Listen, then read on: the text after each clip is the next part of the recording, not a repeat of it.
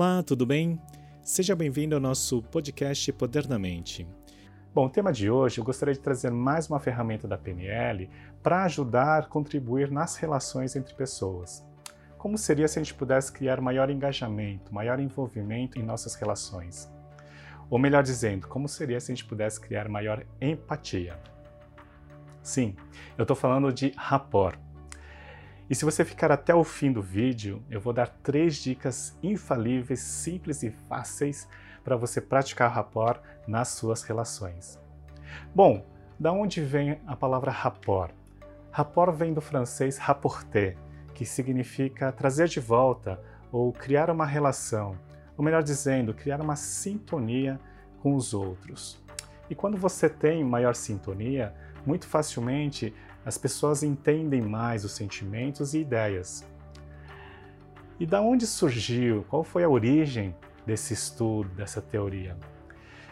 Realizaram a modelagem de pessoas que se gostam e identificaram padrões em comum, padrões de comportamentos em comum, de gostos em comum, de jeitos similares, jeitos de se vestir, jeitos de falar. E perceberam esses padrões repetindo em várias outras circunstâncias. Obviamente que fizeram um experimento de levar esse mesmo, essa mesma atitude para outros casos e conseguiram os mesmos resultados. Então é dessa maneira que surgiu o princípio do rapport. E dá para justificar esse resultado através de outros conceitos. Até porque nós somos a média das cinco pessoas com quem a gente mais convive. E quando você realmente tem pessoas como referência, influenciadores, você acaba seguindo os mesmos jeitos, os mesmos comportamentos, naturalmente, consciente ou inconscientemente. Então, esse é o poder do rapport. Se eu trouxer aqui, por exemplo, a lei do pertencimento, das leis de Bert Hellinger da constelação familiar, também nós nos ajustamos para nos pertencer a um determinado grupo. Então, é, isso é, acontece naturalmente, consciente ou inconscientemente. Esse é o poder do rapport. Então vamos lá para as dicas infalíveis para você criar esse rapport com as pessoas.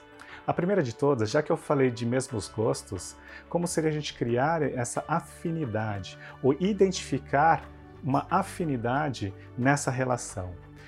Então, na conversa, procure identificar um ponto em comum, um assunto em comum, não necessariamente do assunto que você está tratando, mas procure algo talvez aleatório e de gosto pessoal. Obviamente sem entrar em temas de política, governo, futebol, enfim, mas que tenha, seja genuíno e identifique algo que tenha um gosto em comum. Isso vai potencializar essa afinidade, essa sintonia, obviamente vai crescer a energia, essa conexão do rapport.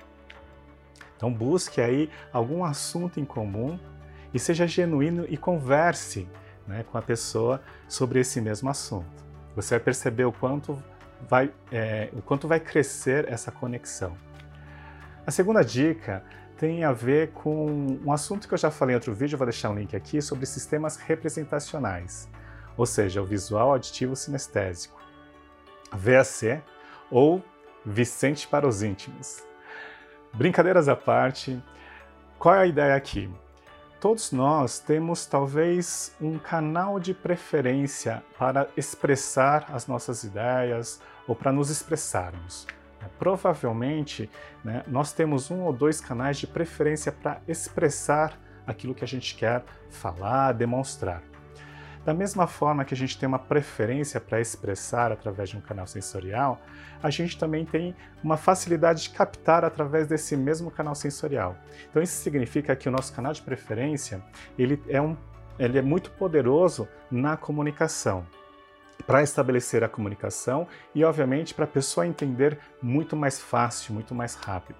E como nós identificamos qual o canal preferencial da pessoa? Na própria conversa, procure reparar nas palavras que a pessoa utiliza.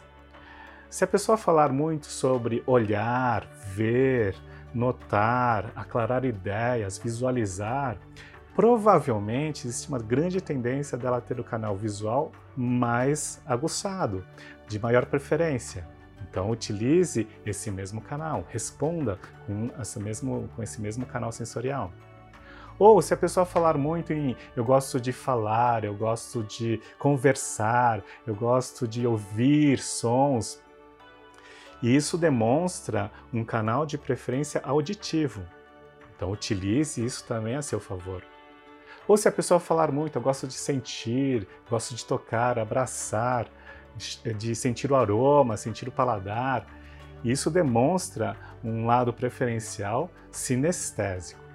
Então também você pode utilizar isso a seu favor. Então encontre qual é o canal de preferência e potencialize o rapport utilizando esse mesmo canal.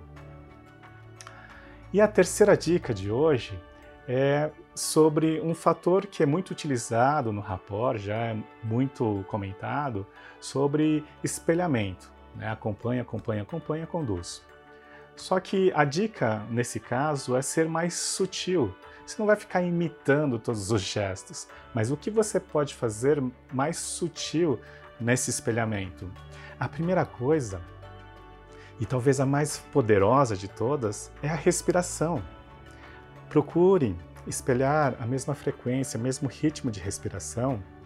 Você vai perceber que vai empoderar, porque inclusive eh, cria um canal energético, um campo energético poderoso que vai potencializar esse rapport.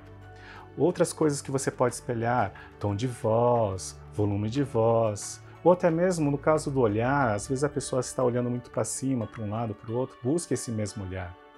Se você quiser, inclusive, espelhar gestos, procure fazer gestos mais sutis, sem ficar espelhando completamente. Se a pessoa cruzou os braços, cruze de outra forma, cruze para trás, ou cruze as pernas, faça espelhamento cruzado. Né? Se a pessoa dependendo do gesto que ela utilizou, seja sutil, sem necessariamente imitar a todo instante. Ok? Bom, eu espero ter contribuído, eu espero que você utilize essas práticas no seu dia a dia para você potencializar suas relações, sua comunicação. Espero ter contribuído de alguma maneira. Um forte abraço a todos, gratidão.